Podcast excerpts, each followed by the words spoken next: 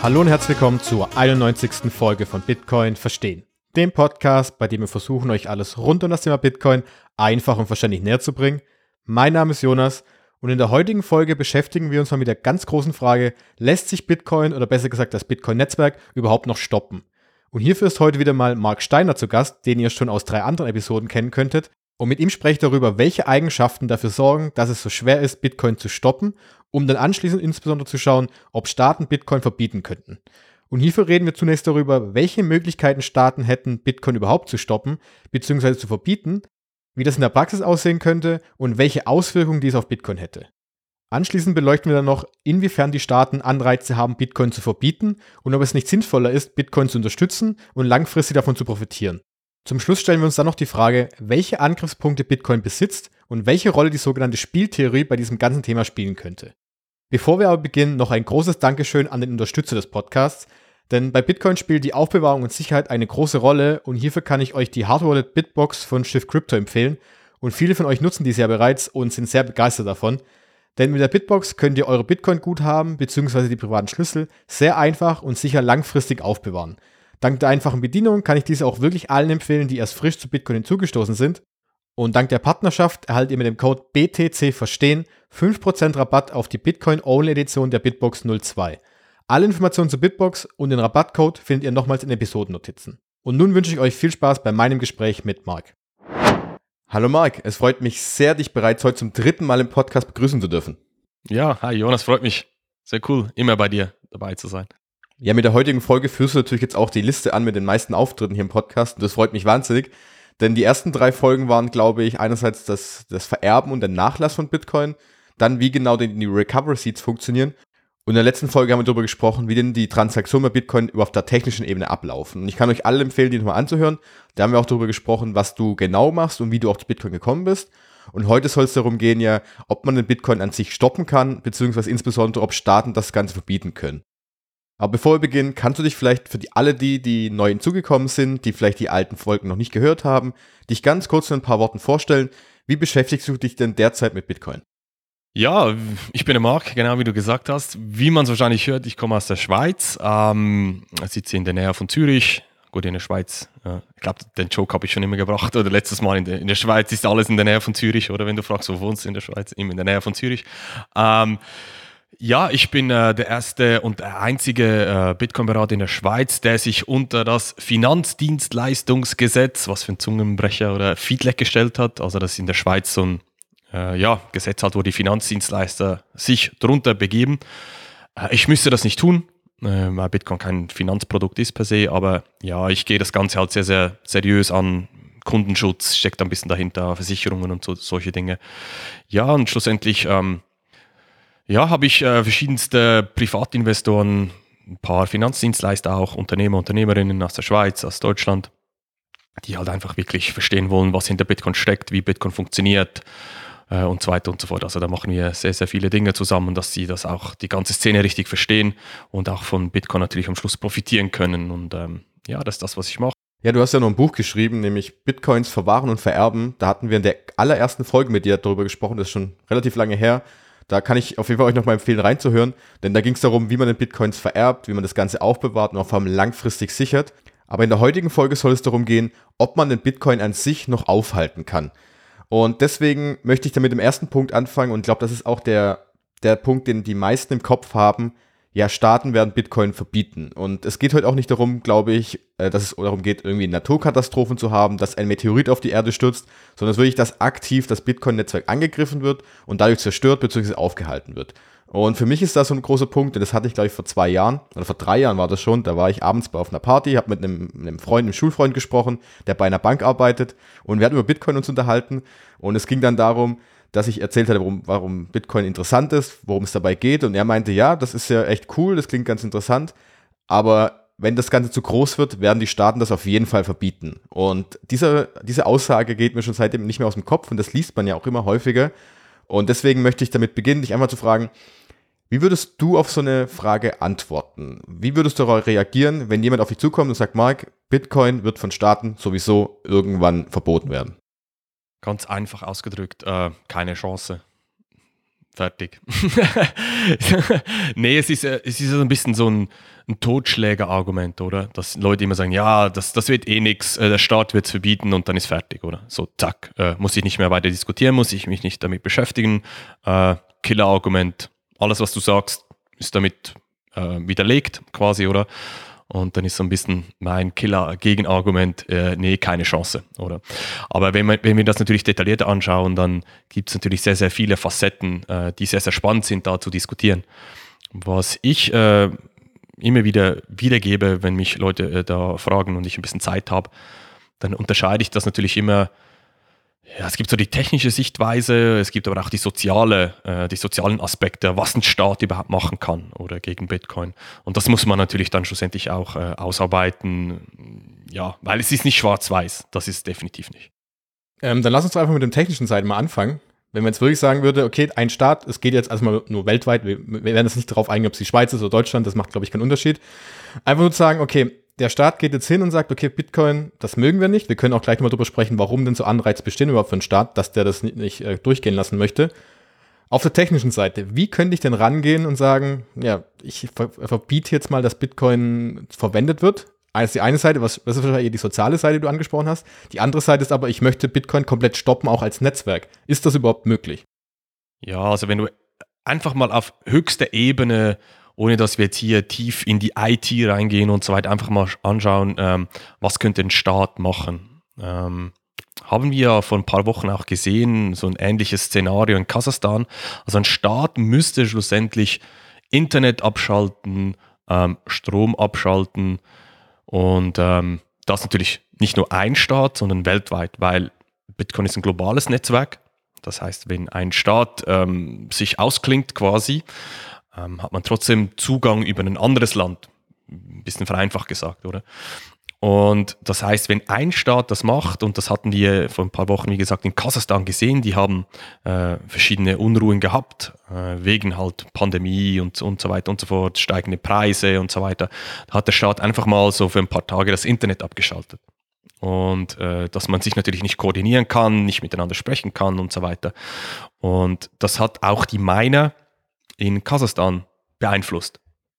Weil die konnten natürlich dann nicht mehr ja, über ja, sie sich connecten mit dem, mit dem Rest des Netzwerks oder nicht mehr so einfach. Und das war eigentlich ein sehr, sehr spannender Fall, mal zu sehen, wie das genau auch aufs Bitcoin-Netzwerk sich auswirkt. Oder wir haben dann gesehen, dass die Rechenleistung im Bitcoin-Netzwerk auch gesunken ist und dann kaum hatten sie wieder äh, Zugang zum Internet ist die Rechenleistung wieder gestiegen. Und das ist schon sehr, sehr spannend zu sehen, aber das war jetzt einfach ein Land. Und jetzt musst du dir mal vorstellen, wie sollte eine weltweite Koordination umgesetzt werden, praktisch, theoretisch ist es möglich, ganz klar, aber praktisch, ähm, dass alle Staaten gemeinsam Strom und Internet abschalten. Und in der Schweiz, wir haben ein paar Kantone hier, wenn wir eine Abstimmung machen, dass die sich irgendwie einig sind oder über ein Gesetz und so weiter, das dauert ewig. In Deutschland mit den Bundesländern sieht es wahrscheinlich nicht anders aus, wenn die, Sachen diskutieren. Jeder hat eine Meinung, oder? Und jetzt musst du dir das mal auf EU-Ebene vorstellen, was wieder ein weiß ich, was ein Ding der Unmöglichkeit quasi ist, dass die sich einigen und jetzt das nochmal skalieren auf die ganze Welt. Also irgendein Land wird wahrscheinlich immer aus der Reihe tanzen. Blöd gesagt, oder? Also koordiniert Strom und Internet abschalten aus praktischer Sicht für mich wird nie passieren. Was ich aber dann jeweils auch noch bringe, ist, ja, okay, wenn, wenn sie es jetzt umsetzen könnten, was, was, was wäre das Problem? Man könnte einfach während dieser Zeit grundsätzlich ähm, nicht mehr äh, ja, eine Bitcoin-Transaktion machen. Für die Leute, die noch ein bisschen tiefer drin sind, theoretisch könntest du das ähm, über andere Technologien machen. Schlussendlich ist Bitcoin einfach Information. Du musst einfach Informationen über, übermitteln können, oder? Aber lassen wir das mal beiseite, sagen wir mal, das Bitcoin-Netzwerk ist einfach mal stillgelegt. Ja, dann läuft es halt nicht. Und äh, irgendwann wird es wieder Strom und Internet geben. Dann bootet sich sozusagen das Netzwerk wieder, alle verbinden sich wieder miteinander und wir können wieder Transaktionen ausführen. Also wenn jetzt Strom und Internet abgeschaltet wird, heißt das nicht, dass du deine Bitcoin verlierst, oder? Das, das höre ich auch immer wieder. Das ist nicht der Fall. Es ist einfach Kommunikationsstopp sozusagen. Und aber ist wieder alles da, geht das Netzwerk weiter. Und, und das finde ich schon sehr, sehr spannend, oder? Einfach mal dieses, das, das durchzudenken. Was ist überhaupt der Schaden, der passieren kann? Klar, Reputation ist was anderes, aber einfach technisch gesprochen, viel passieren kann eigentlich nicht. Genau, weil wie du gesagt hast, es geht ja wirklich darum, dass ich nachher diese Transaktion, also das eine ist ja die Transaktion und das andere ist ja mein, meine Bitcoin, die ich halte. Das eine Transaktion, die muss ich ja irgendwie an das, an das Netzwerk hinaussenden. Und die meisten, also wahrscheinlich der größte, größte Teil der Welt macht es über das Internet ganz normal.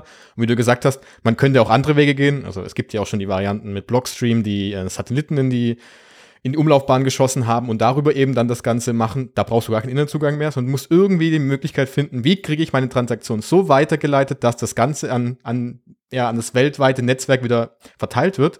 Das ist der eine Punkt, wie du gesagt hast, ist der andere Punkt, meine Bitcoins sind ja trotzdem da. Solange ich meine privaten Schlüssel halte, passiert ja nichts. Nur ich kann selbst einfach keine Transaktion durchführen. Und ähm, das ist ja der eine Punkt. Und das andere, was ich glaube ich mal denke, wenn du jetzt sagst, klar, Internet abschalten, das klingt so einfach. Aber jetzt stell dir vor, die Schweiz würde das Internet abschalten. Was würde, was würde mit der Wirtschaft passieren? Es wird nicht funktionieren. Das ist ja die andere, das ist die Gegenseite. Genau, genau, das ist genau der Punkt. Also vielleicht noch, ja, wenn sie es machen könnten, oder, dann müssen wir halt wieder auf Brieftauben irgendwie umsteigen oder so, dann wäre das wieder super in, oder? Aber ja, wie du richtig sagst, wenn wir Strom und Internet abgeschaltet haben, weltweit koordiniert, ich meine, sind wir ehrlich, dann hätten wir ganz andere Probleme, als ob ich jetzt meine Bitcoins verschicken kann oder nicht. Es gab mal eine Studie, ich sage das immer wieder auch bei meinen Kunden, dass ich die mal raussuche, aber ich habe es bis heute wieder nicht geschafft. Ähm, aber ich habe mal so eine Studie gelesen oder so eine Artikelstudie, so in diese Richtung ging es. Ähm, da haben Forscher das untersucht, was passiert, wenn wirklich Strom und Internet oder nur eines von beiden über mehrere Tage fehlt. Und dann hast du gesehen, nach spätestens ein paar Tagen, ich glaube es waren fünf oder sechs Tagen oder so, dann ist pure Anarchie auf der Welt. Ich meine, stell dir mal vor, du hast keinen Strom mehr. Was machst du? Oder die Leute, ja, die, die drehen durch, oder? Wir haben es jetzt in Corona gesehen, die Leute sind durchgedreht wegen Klopapier, oder? Und jetzt stell dir mal vor, du hast keinen Strom mehr. Kann ich mehr Netflix schauen, kann ich mehr TikToken und so weiter, oder? Ja, was machst du dann? Ja, dann rennst du in den nächsten Supermarkt, kaufst dir da Kerzen, Batterien ähm, Generatoren, äh, weiß der, der Geier was, oder? Und das wird dann alles knapp und dann fängt der Streit an und dann kommt der Nachbar mit der Pistole und sagt, ich habe gesehen, du hast da so viel. Also, wenn du das einfach mal durchdenkst, dann haben wir ganz andere Probleme, als dass wir eine Bitcoin-Transaktion verschicken müssen oder empfangen müssen. Und da ist dann das nackte, pure Überleben.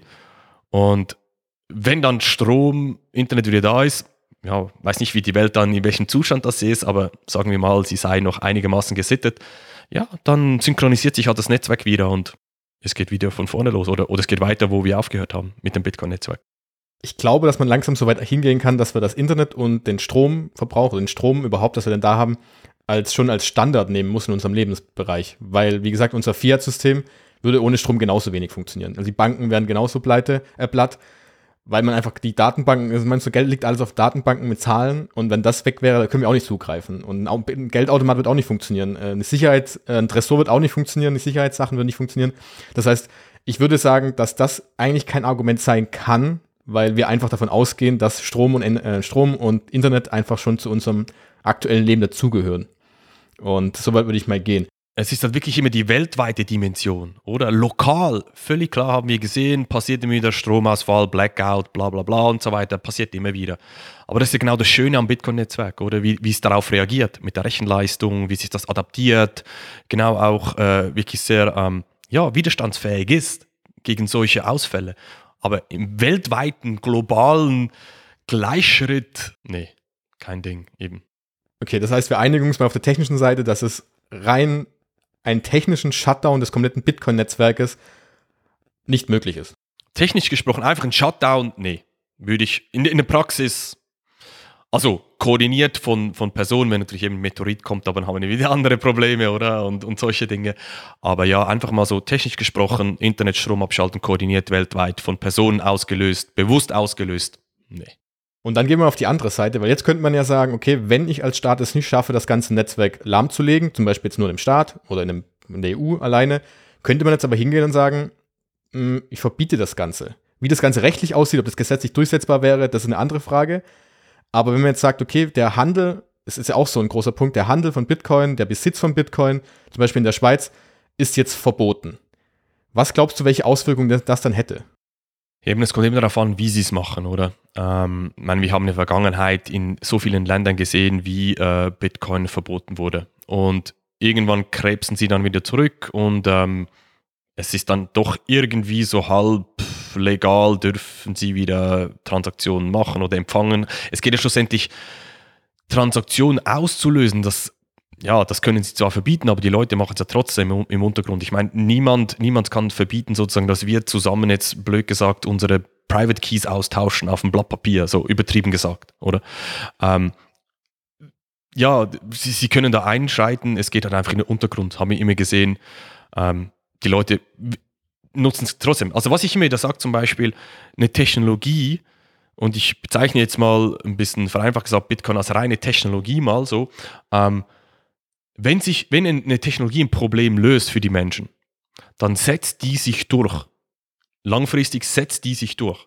Egal, was ein Politiker, was ein Staat, was ein, was ein Gelehrter, keine Ahnung was sagt, eine Technologie, wenn sie ein Problem löst, setzt die sich durch. Das haben wir dazu mal gesehen in der Vergangenheit immer wieder mit Pferden, eben diese Autos, die schinken, wir haben keine Straßen für die Autos und das brauchen wir alles nichts und so weiter. Aber die, die Technologie, die Leute wollten das, sie wollten reisen, sie wollten sich schneller bewegen, sie wollten äh, geschützt in, ja, herumfahren, keine Ahnung, was sie alles da dazu mal wollten, haben gesehen, diese Technologie bringt sie als Menschen weiter, löst ein Problem für sie und deshalb hat sie sich auch durchgesetzt.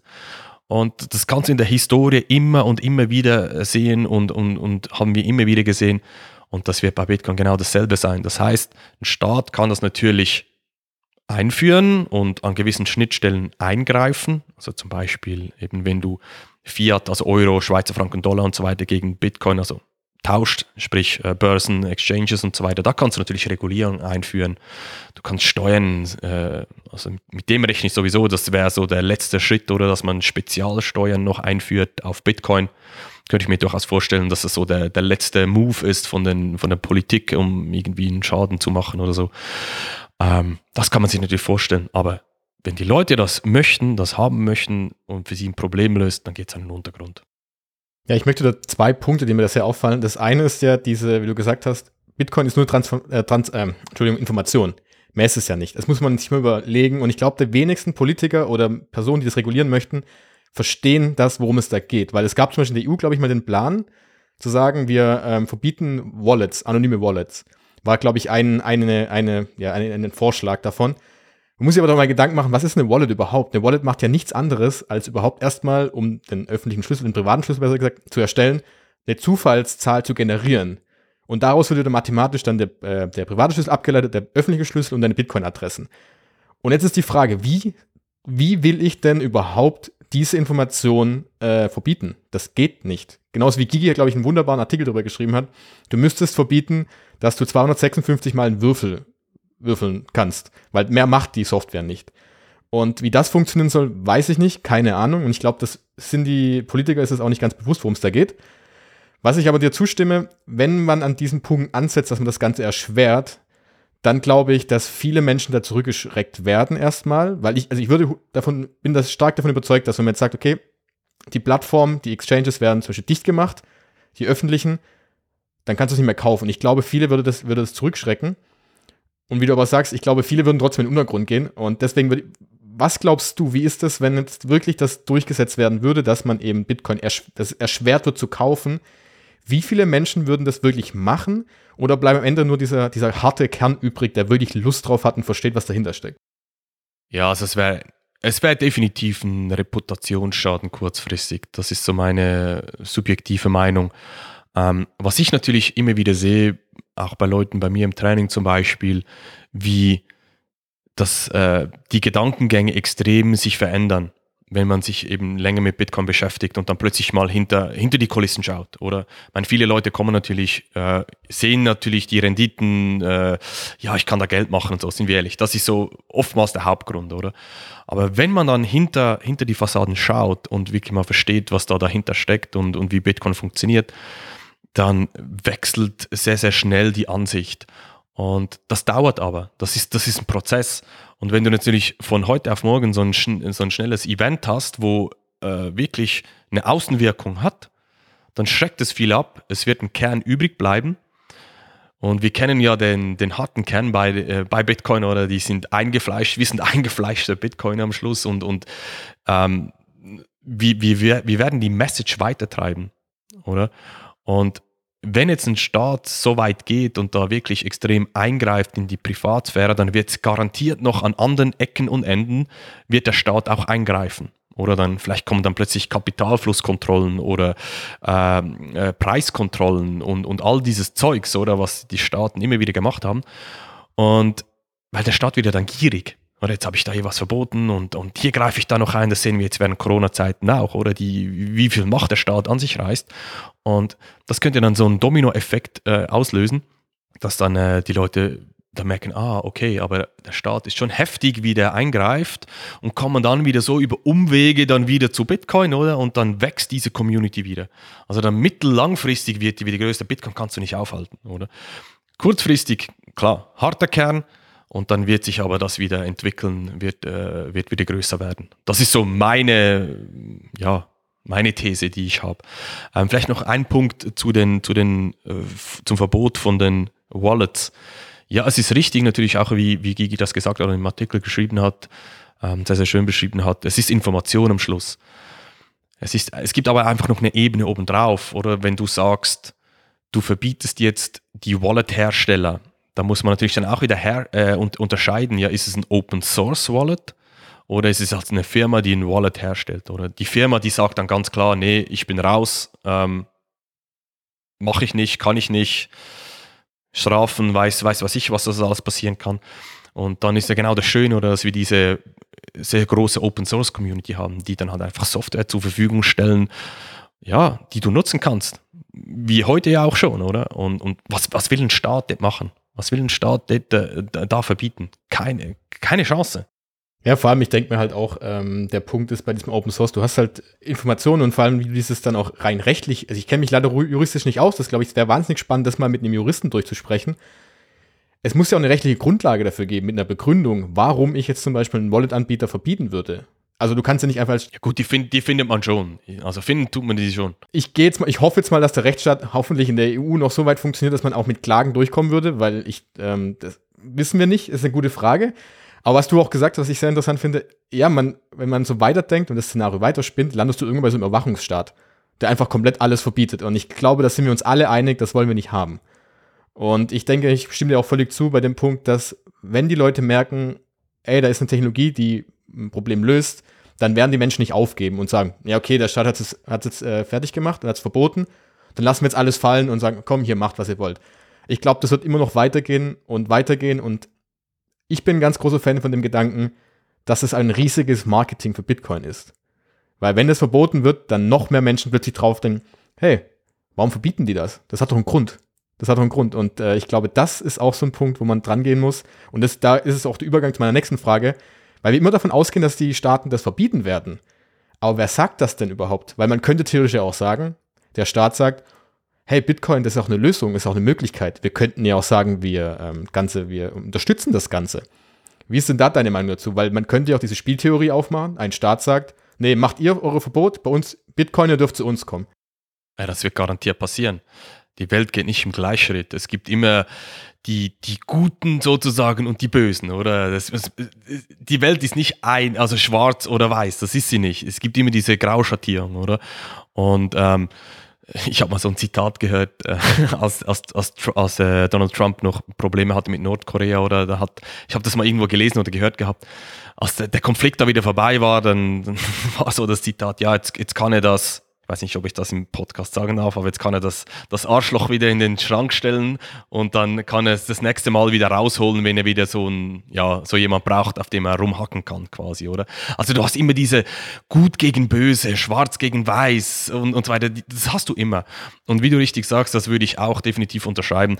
Spieltheoretisch wird es immer einen Spielverderber geben kannst du sie noch weiter äh, spinnen, sozusagen. Ja, dann sind die Politiker an der Macht, die das verboten haben ja, irgendwann sind die auch weg. Oder werden vielleicht abgewählt oder ähm, ja, ein bisschen energischer abgewählt, sage ich jetzt mal, oder? Sozusagen mit, äh, ja, die Leute gehen auf die Straße und so weiter und so fort. Ähm, dann kommen plötzlich neue Leute an die Macht und die sagen, die machen das wieder rück, rückgängig. Es ist ja nicht Finale, das ist ja nicht fix, es ist kein Naturgesetz, dass dann plötzlich, ja, die Wallets sind verboten, der Politi Politiker sagt das und dann sagen wir alle, ja, Naturgesetz ist jetzt alles futsch, oder? Du kannst alles wieder rückgängig machen. Und deshalb das ist genau das Schöne. Ähm, kurzfristig, ja, kann es einen Einfluss haben, aber mittellangfristig geht Bitcoin immer Sieger raus. Ja, ich, ich stelle mir das so ein bisschen bildlich vor, wie wenn du sagst, da kommt eine Welle auf dich zu und als Start hast du jetzt die Möglichkeit, okay, ich stelle mich da jetzt rein und versuche die irgendwie aufzuhalten. Kannst du machen. Am Anfang funktioniert es vielleicht bei der kleinen Welle. Bei der großen Welle wird es aber irgendwann schwierig, weil du kannst es nicht aufhalten. Und dann habe ich jetzt die Frage, stelle ich mich dagegen und versuche das Ganze wegzuschieben wie möglich oder ich schnappe mir mein Surfboard, mein Surfbrett und nehme das Ding mit. Und dann ist ja dieser Punkt immer, ja, verbieten kann ich, kann ich machen, aber ich weiß doch selbst langfristig, wenn ich mich ein bisschen damit beschäftige, ich kann es nicht aufhalten. Aber das ist genau, das ist genau das Problem, oder? Das, was du genau gesagt hast in diesem Satz. Oder wenn ich mich damit beschäftige. Und das ist genau der Punkt, oder? Ja, aber, aber wie du gesagt hast, es gibt ja, immer, gibt ja immer mehr Politiker oder auch Menschen mit Einfluss, gerade auch in den USA zum Beispiel, die langsam immer mehr darauf kommen und sagen, hey, wir möchten das Ganze jetzt äh, verstärken. Oder noch besser gesagt, El Salvador als größtes Beispiel, die gesagt haben, wir haben das erkannt, worum es geht. Wir testen das Ganze mal.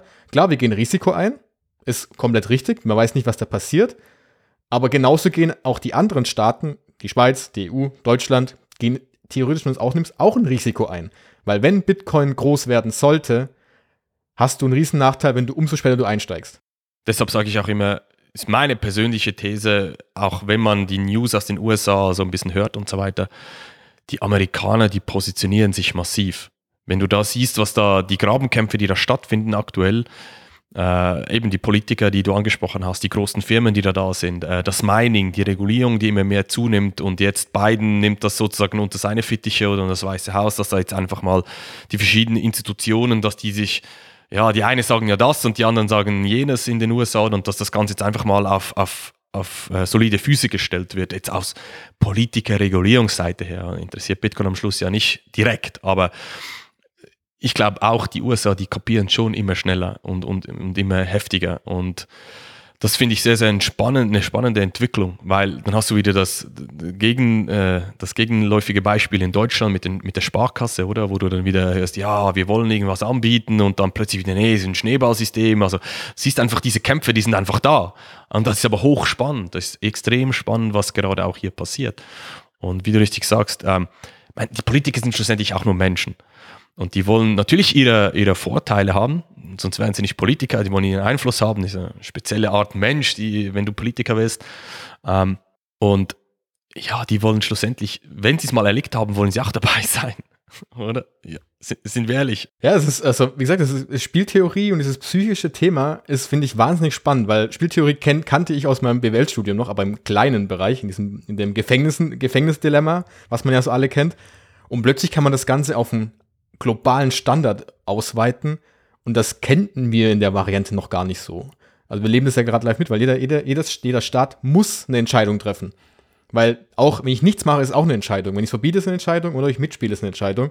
Und das hat unterschiedliche Auswirkungen und dadurch, dass Bitcoin wirklich global ist, kann sich kein Land davon entziehen.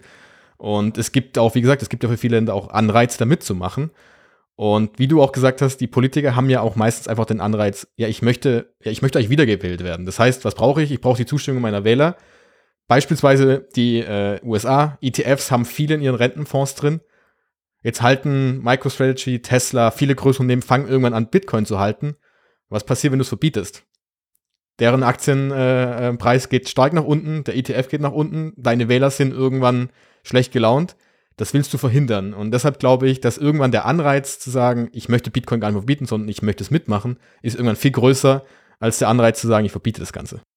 Ja, ist korrekt. Ich, ich habe auch, äh, vielleicht ein bisschen ein Exkurs hier, aber ich habe äh, auch ein, ein, Video dazu mal gemacht zum Thema jetzt mit der Inflation oder dass die, die USA die Inflation bekämpfen möchte mit, äh, mit diesen Zinserhöhungen. Und ich fand das so eine extrem krasse Übertreibung ähm, am Markt. Also allgemein, also ich spreche jetzt hier nicht nur vom Aktienmarkt, sondern allgemein auch bei, bei Bitcoin. Weil musst dir jetzt einfach mal vorstellen, wie wollen sie die Inflation in den USA von ungefähr 7% offiziell, oder?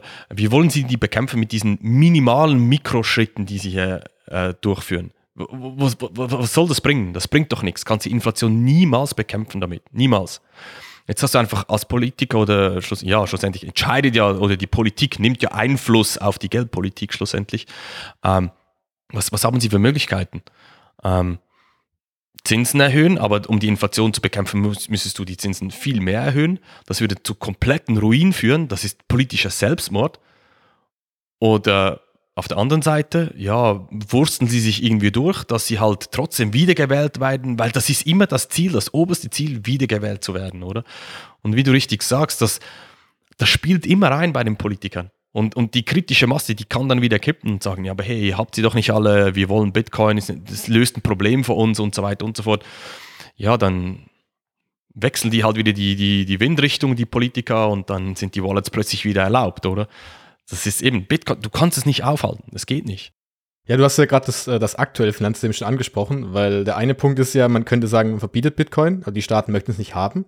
Man könnte aber auch den anderen Weg gehen und sagen, wir verringern den Anreiz, dass wir Bitcoin überhaupt gar nicht benutzen wollen. Weil viele sagen zum Beispiel, der größte, die größte Möglichkeit, Bitcoin zu verhindern, wäre eine gute und nachhaltige Geldpolitik der Regierung. Weil dann bräuchten wir Bitcoin nicht als Geldform. In der Hinsicht erstmal. Weil es ist gerade wirklich, wie du gesagt hast, Inflation ist äh, sehr hoch und es ist, ist wahnsinnig schwierig.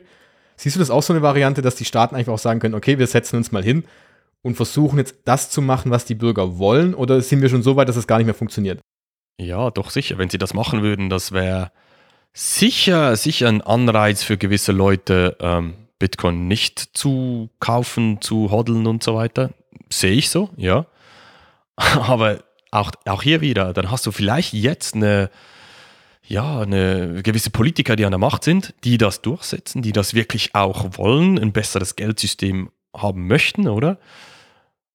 Aber die werden auch mal älter, die werden auch abgewählt, da kommt eine nächste, da kommt wieder, keine Ahnung, was für ein, für ein Virus um die Ecke oder irgendein Alien landet auf der Erde und wir müssen jetzt irgendwie Geld haben für weiß ich was und dann, ja, jetzt haben wir wieder ein Problem, wir müssen zum Beispiel den, nehmen wir jetzt zum Beispiel einen Goldstandard hätten wir wieder oder müssen jetzt den Goldstandard wieder aufheben, weil wir Geld produzieren müssen, weil wir das Alien bekämpfen müssen, keine Ahnung was. Oder dann, dann wechselt alles wieder. Also du kannst es drehen und wenden, wie du es willst. Über die Zeit hat die Politik noch nie gezeigt, dass sie solide in eine Richtung gehen können, das ist einfach in, den, im, ja, in der Natur des Menschen. Jeder Mensch ist anders. Wenn der an der Macht ist, der hat wieder andere äh, Ziele und so weiter und so fort. Das ist die einzige Konstante, die du hast, dass du weißt, dass die Politik nicht konstant ist, oder? Und lang, auf lange Zeit kannst du das auf, ein, auf das Geldsystem wieder umstülpen. Wenn wir wechseln würden, dann wechselt es auch in ein paar Jahren wieder. Irgendwas passiert immer, wo die Politiker wieder Geld brauchen. Und du kannst es drehen und wenden, wie es willst. Klar, solange du die Möglichkeit offen lässt, dass jemand aktiv etwas verändern kann, also gerade bei einer Geldmenge zum Beispiel, wenn du nur die Chance hast, dann wird es ein Mensch benutzen. Auch wenn man sagt, wir haben das vertraglich festgelegt, wir möchten das Ganze so lassen, wir werden da nichts dran, wir können uns vertrauen. Aber wenn ich bei Bitcoin wirklich eins gelernt habe, dass es dann, und auch in der Geldgeschichte, wenn man das Ganze mal anschaut, es funktioniert nicht, weil Menschen sind einfach gierig. Wie du gesagt hast, sie versuchen immer einen Ausweg zu finden und beim Geld wird es automatisch passieren. Und deswegen, es klingt vielleicht hart und äh, ob das das richtig ist, weiß ich nicht, aber deswegen ist es vielleicht einfach die beste Möglichkeit zu sagen, okay, wenn ihr Menschen nicht damit klarkommt, dann geben wir es halt niemanden, sondern wir machen es über Bitcoin, dass die 21 Millionen Grenze festgelegt ist und es kann niemand verändern. Und ich glaube, das ähm, ist ja genau das, was du jetzt gemeint hattest, dass es immer, es gibt immer einen Anlass, um Geld auszugeben. Ist so, ist so. Das, den den gibt es immer. Es kommt dann halt sehr, sehr schnell das Gegenargument, ja, aber das ist ja nur Software, da, da kann man ja alles reinschreiben, was man will. Und dann kommt schon das, das, der nächste Gang im, im, im Kaninchenbau, oder? Wo du dann mal verstehen musst, wie dieses Netzwerk überhaupt aufgebaut ist. Wer bestimmt, welche Features sozusagen aktiv sind, also welche Software benutzt wird oder wie, wie, wie Netzwerke sich aufbauen und so weiter.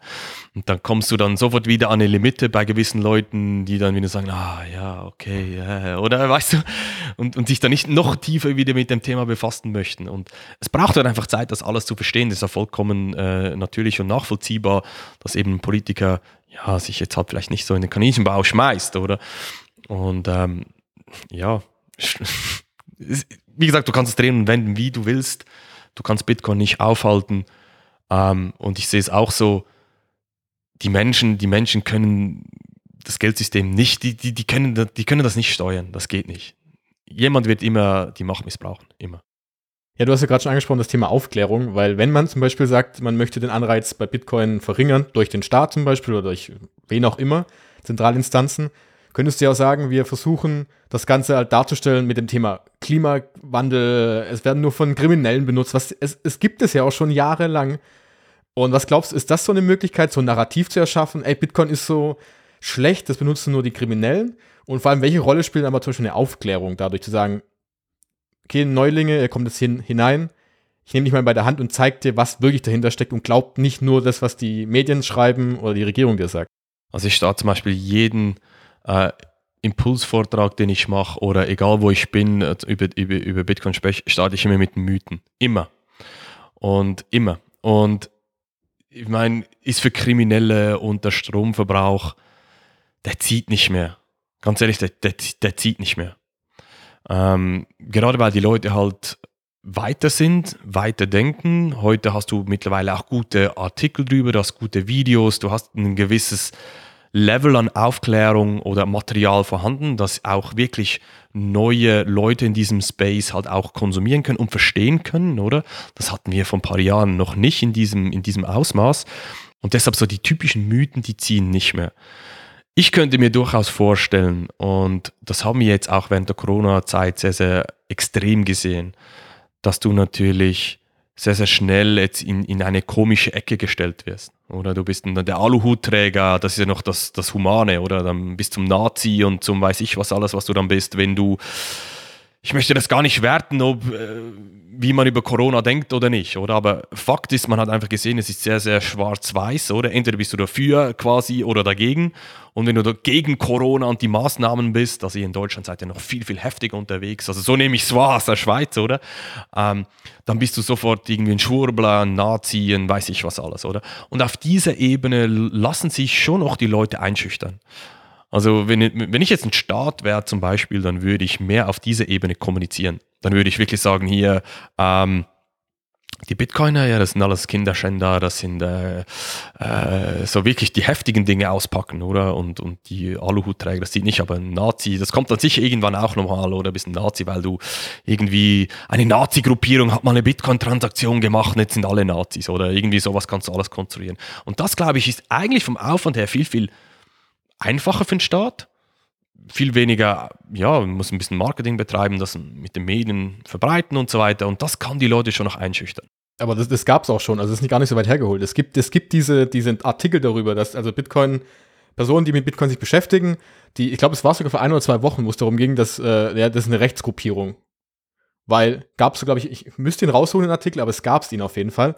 Oder dass es nur Linke benutzen und solche Sachen was totaler Schwachsinn ist. Weil ich jetzt zum Beispiel alle Nachrichten, die ich aus dem hier von den, den Hörern und Hörerinnen bekomme, das sind alle Menschen, ob das jung, alt, Frau, Mann, es, ich, und du weißt es ja selber bei deiner Beratung ja auch, da kommt der, der, Unternehmer, da kommt eine Privatperson, es kommt ein, ein Rentner, der noch für was deine Altersvorsorge macht.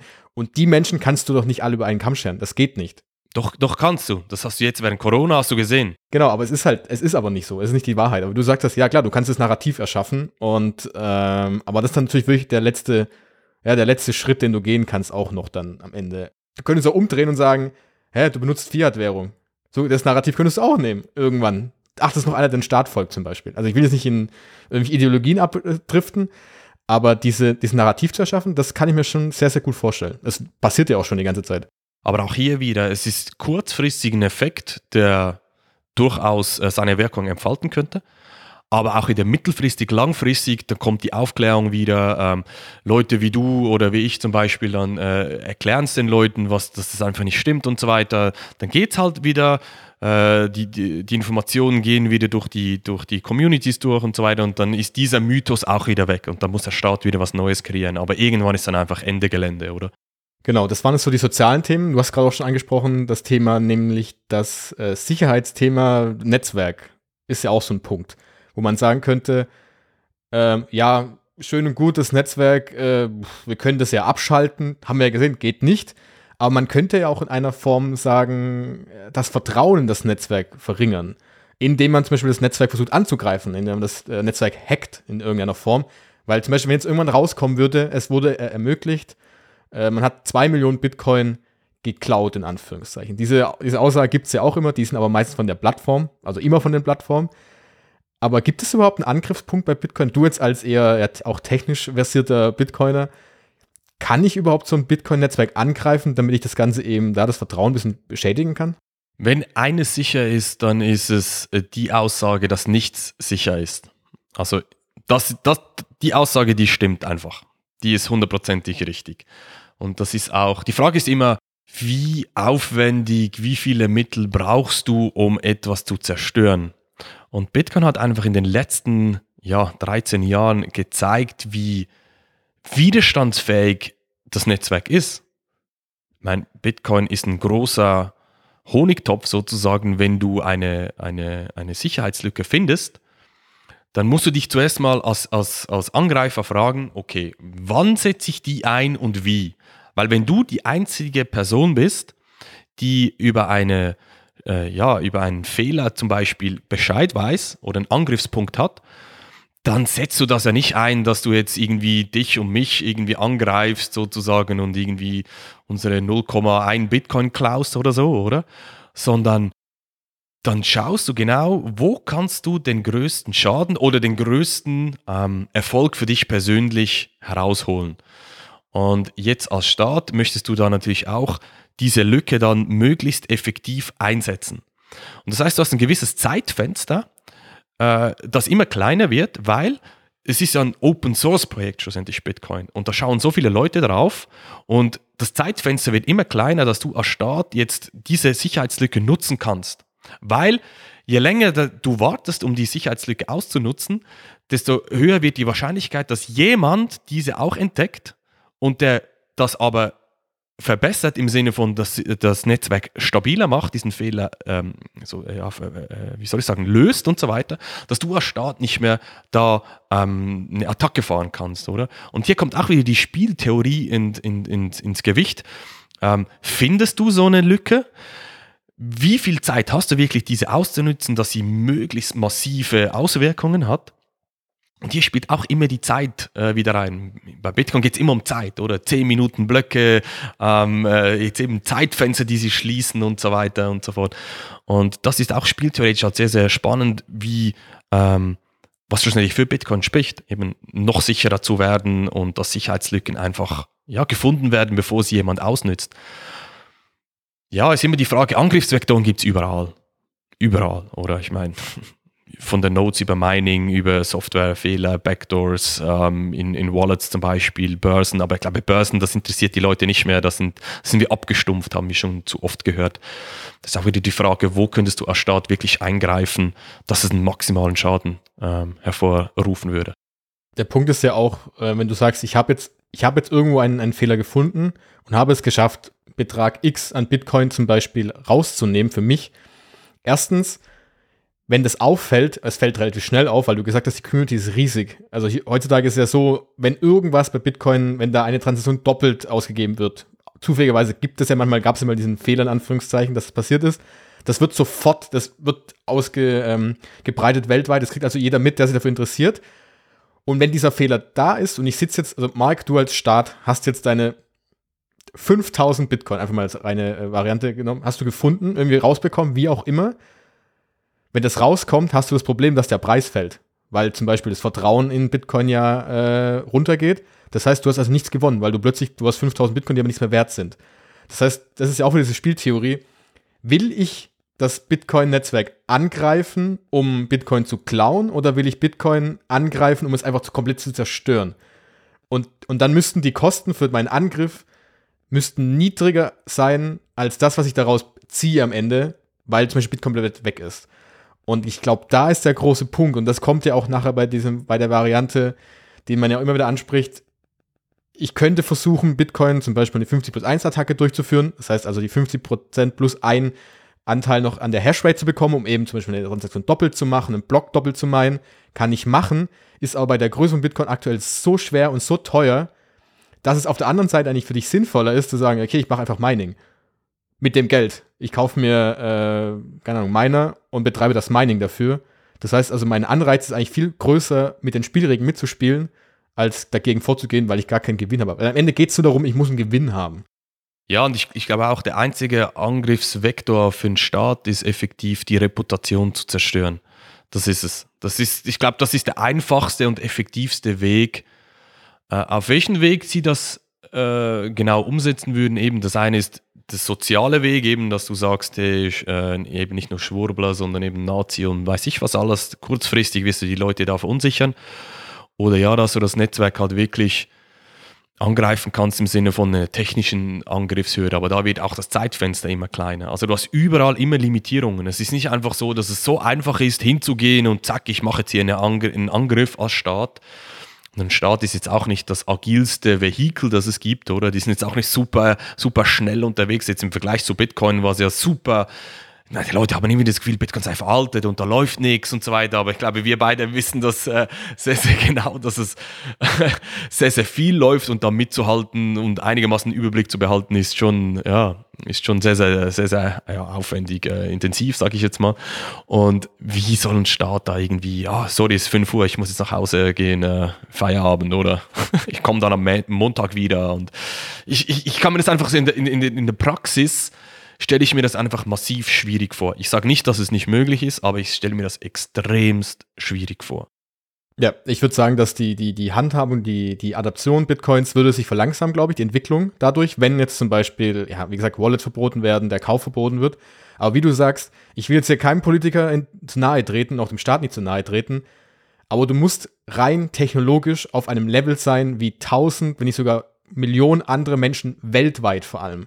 Du arbeitest gegen eine Open Source Community, die komplett Lust darauf hat, die alles dafür gibt, möglicherweise weiterzutreiben und gegen die musst du arbeiten. Das heißt also, du musst und die Entwicklung, die dahinter steckt, die ist rasend schnell. Und wie du gesagt hast, also ich will jetzt nichts gegen den deutschen Staat sagen, aber wir wissen alle, dass rein von der Digitalisierung wir da jetzt nicht wirklich weit sind. Und das hinzukriegen, ist wahnsinnig schwierig. Wie hier äh, Michael Selle immer gesagt hat, ist ja wie so ein, die Cyber Hornets, also die Hornissen. Du schlägst dagegen mit der Faust, probierst da reinzuschlagen. Klar, vielleicht triffst du ein, zwei, aber es ist einfach viel zu viel. Das geht alles nach außen, es, ähm, es, es verteilt sich wieder. Und ich glaube, da gibt es in der Hinsicht keine Möglichkeiten von Staat anzugreifen. Musst dir jetzt auch mal vorstellen, du bist jetzt ich meine, das ist, das ist ja das, was, was ich zumindest immer wieder höre. Ja, wenn jetzt so die NSA zum Beispiel da sich irgendwie reinhackt oder irgendeinen Fehler findet und so weiter, muss ich jetzt auch mal vorstellen, da sitzt so ein über Edward Snowden drin oder so ein Riesengenie, ein Riesenbrain, keine Ahnung was. Und der alleine, wie du sagst, ist angetreten gegen die Open Source Community und er ist jetzt als Sieger sozusagen geht er raus oder hat einen Fehler gefunden, einen Angriffsvektor, ein technischer, oder ich spreche jetzt einfach vom technischen Angriffspunkt. Äh, wenn ich jetzt die Person wäre, was würde ich machen? Du hast die Möglichkeit, zum Beispiel jetzt nehmen wir, er könnte jetzt extrem viele Wallets hacken, Zugriff auf Bitcoin bekommen und so weiter. Ja, was würdest du machen? Dann kommt dann wieder die Gier in dir hoch, oder? Du hast, du kannst den Honeypot irgendwie knacken mit, mit, deiner, mit, deiner, mit deinem Angriff. Ja, ich persönlich würde jetzt darauf tippen, dass die Person das privat irgendwie ausnützt, sich bereichert und das irgendwie weitergibt an die Community, dass, die, dass dieser Bug geschlossen wird, oder? Er hat profitiert, die Community hat profitiert und schön ist es, hat ein schönes Leben, kann sich eine Insel kaufen mit einem Lambo, oder? Sozusagen. Und das sind all diese Spieltheorien, die hier reinkommen. Und das ist genau das, das, das Schöne und das, und das Wertvolle auch am Bitcoin. Aber das muss man zuerst mal verstehen, wie das eben mit dieser Open Source Community funktioniert und so weiter. Ja, ich glaube, da hängt noch ein bisschen mit drin, dass man immer das Gefühl hat, bei allen anderen Ideen hat man so ein Produkt, ein Unternehmen, das man halt einfach verklagen kann. Ich meine, also bestes Beispiel, Facebook hatte jetzt äh, die digitale Währung äh, Libra, äh, Diem, wurde jetzt eingestellt, wurde, glaube ich, vor drei, zwei, drei Jahren, glaube ich, ins Leben gerufen, die das genau machen wollten ja auch. Ja, okay, Facebook wurde reguliert, weil sie einfach gesagt haben, nein, das möchten wir nicht mitmachen, das wollen wir nicht haben, die Staaten. Und zack, bumm, das ganze Ding ist gescheitert. Und wenn man mit dieser Einstellung an Bitcoin rangeht, dann kann man sagen, ja klar, wir werden hier jemanden verbieten. Aber Bitcoin ist, wie du sagst, dezentral. Es gibt keinen Kopf davon. Es gibt keine Bitcoin, kein CEO, kein Unternehmen, das man irgendwie verklagen kann. Es ist halt weltweit verteilt. Und ich glaube, das ist auch so ein großes Problem, dass das viele, die sich damit nicht beschäftigen, nicht ganz verstehen. Ich, ich, ich gebe dir eine Analogie dazu. Ähm, es gibt bei uns in der Schweiz gibt's, äh, in der Region einen Faschingsumzug. Und der, den, den gibt es schon seit x Jahren, Jahrzehnten. Da, da wissen einfach die Leute, der findet an diesem Tag statt.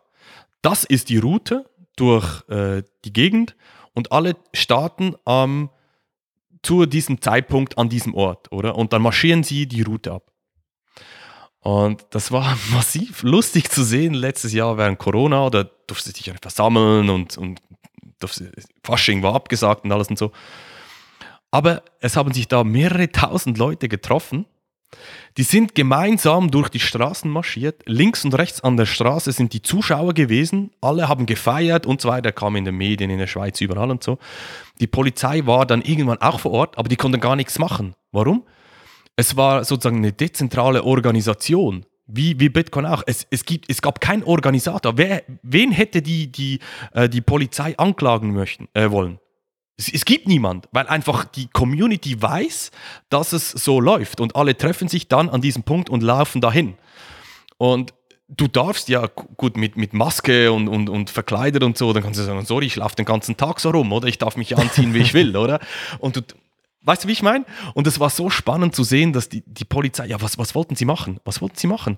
Sie können niemand verklagen, sie können es nicht verbieten und dass plötzlich eine Masse an Leuten, die sie einfach treffen und gemeinsam ja, dezentral organisiert quasi in eine Richtung gehen. Du kannst es nicht aufhalten. Keine Chance. Es geht nicht. Und ich bin jetzt gespannt, wie es dieses Jahr wird. wie, sie, wie sie es dieses Jahr machen. Ähm, aber das war auch so ein, so ein Mikrobeispiel, was mir einfach gezeigt hat, wie stark eine dezentrale Open Source Community sozusagen ist, oder?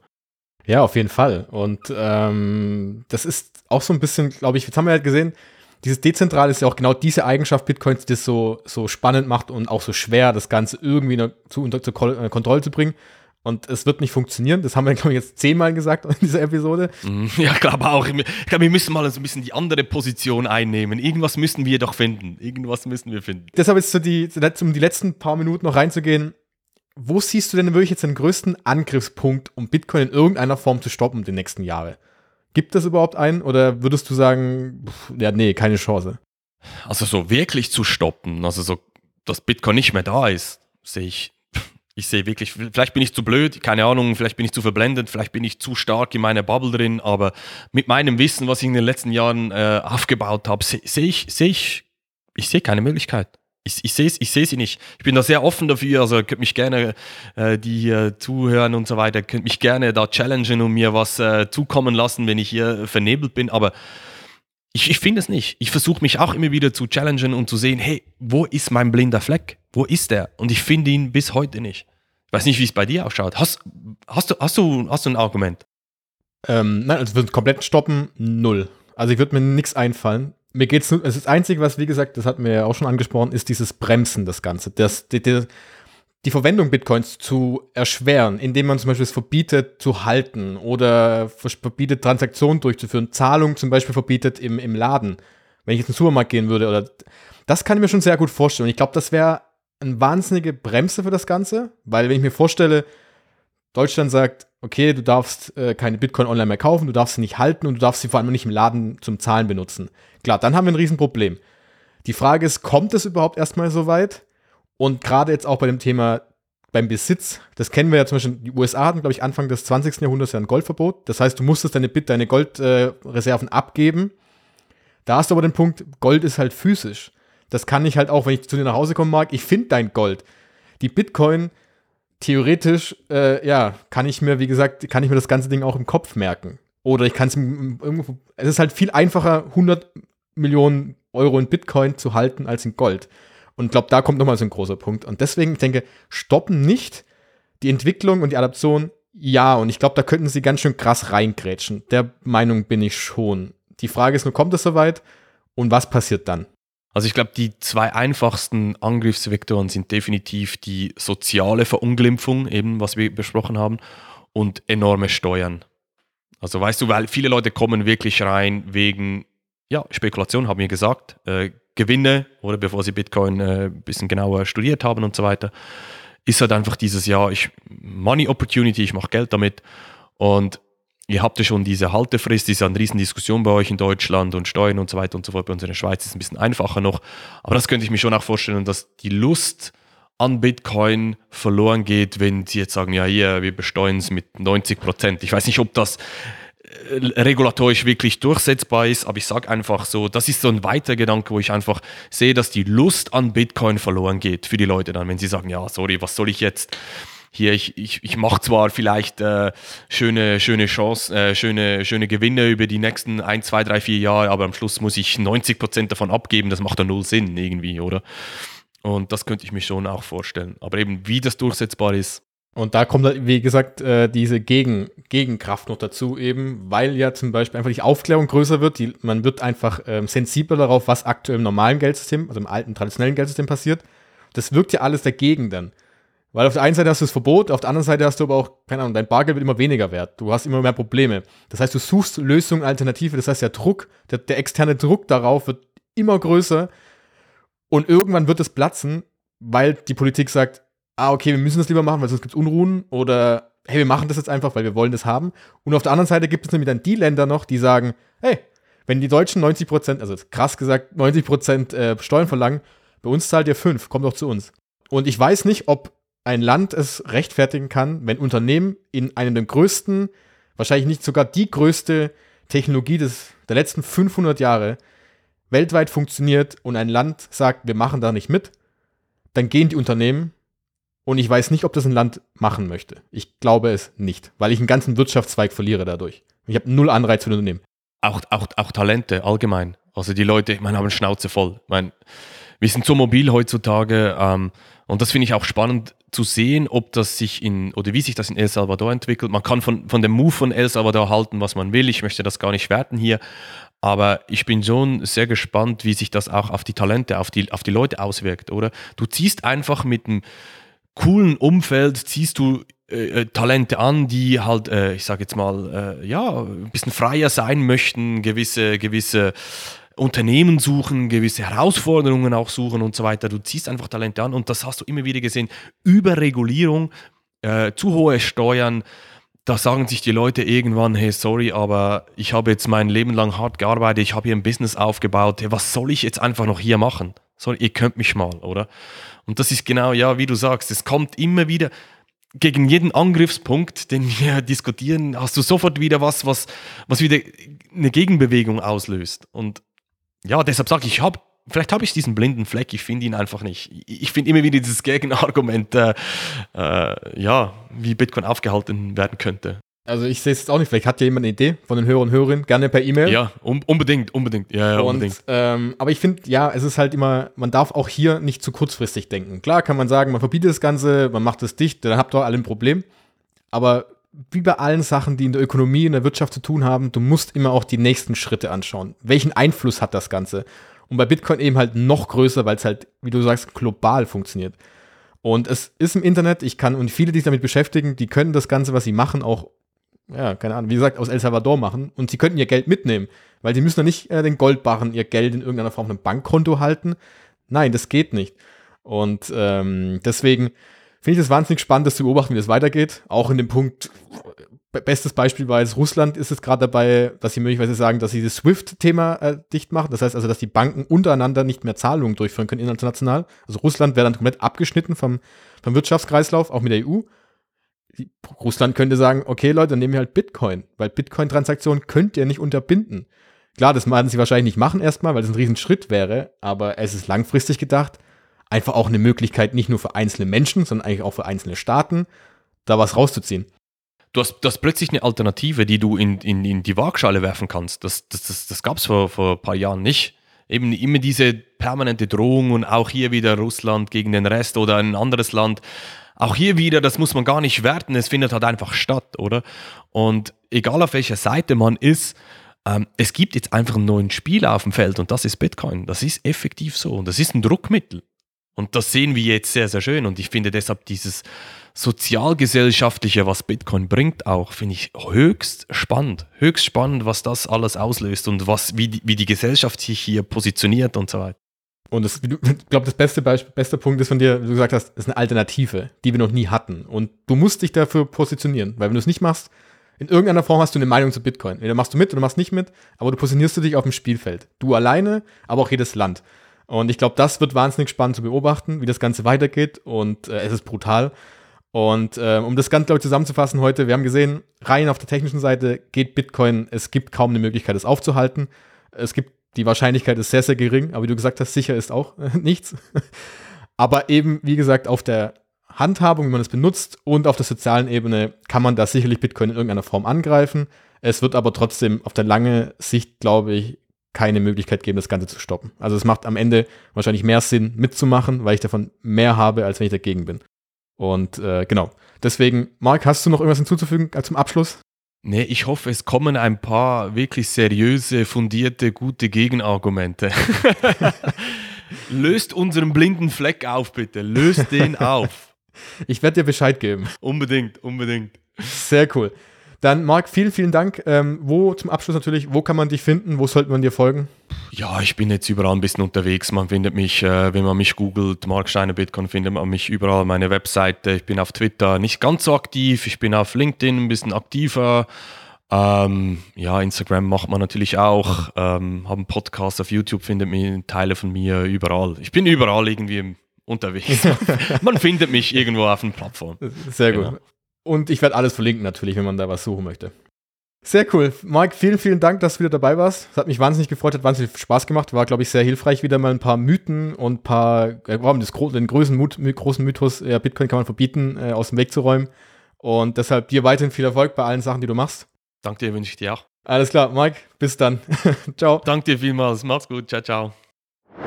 Nun hoffe ich, euch hat diese Folge mit Mark gefallen und wir konnten ein wenig mit dem Mythos aufräumen, dass Bitcoin in Zukunft verboten wird.